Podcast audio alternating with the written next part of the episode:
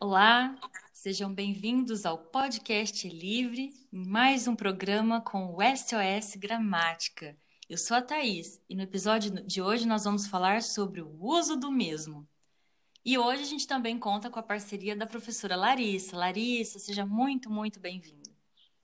Como sempre, é um prazer estar aqui com vocês. Prazer é todo nosso. Muito obrigada pelo convite aceito. Vamos lá, Larissa. O uso do mesmo, mesmo, existe uma longa história por trás dessa palavrinha. É como se esse termo fosse personagem, Larissa, de uma novela. Porque uma hora ele atua como vilão, hora ele atua como mocinho, não é verdade? É.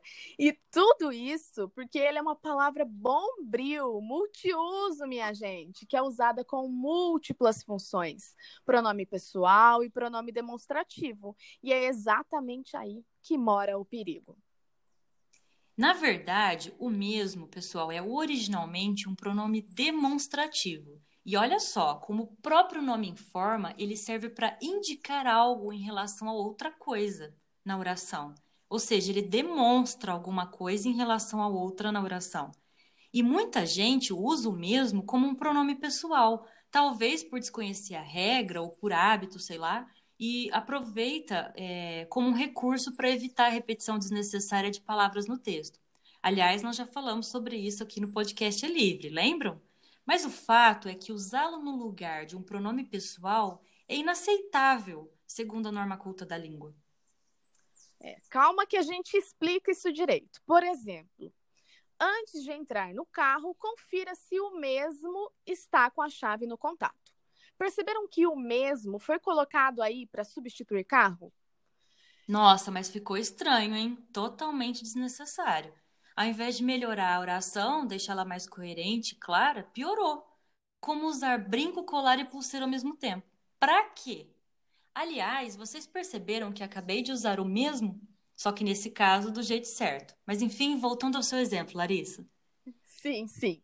Antes de entrar no carro, confira se ele está com a chave no contato. Não ficaria melhor? Ou então, nessa oração também seria possível eliminar o pronome e o sentido da mensagem seria mantido sem problema de entendimento. Olha só.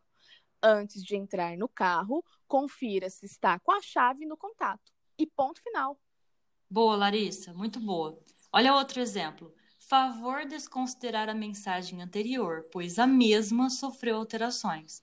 Para que isso, gente? Taca a mesma fora, pelo amor. Coloca aí, ó, favor desconsiderar a mensagem anterior, pois ela sofreu alterações.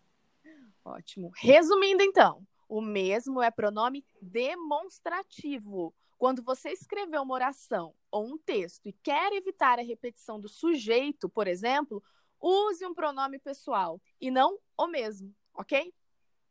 Perfeito, dá até para fazer uma campanha. Olha só, hashtag diga não ao mesmo. Ou então, mesmo. Se souber usar, não vai atrapalhar. Gostou, Larissa? adorei, adorei. Frase de camiseta, já dá para fazer uma. Bem, mas agora então a gente vai mostrar o jeito certo do mesmo, como o pronome demonstrativo, que é o que ele realmente é. Claro. O pronome demonstrativo, pessoal, é aquele que retoma uma informação anterior, algo que já foi dito antes no texto, ou ainda ele serve para reforçar alguma palavra ou um termo que tem a função substantiva na oração. Olha um exemplo. Glória é uma pessoa extremamente gentil e espera que todos façam o mesmo.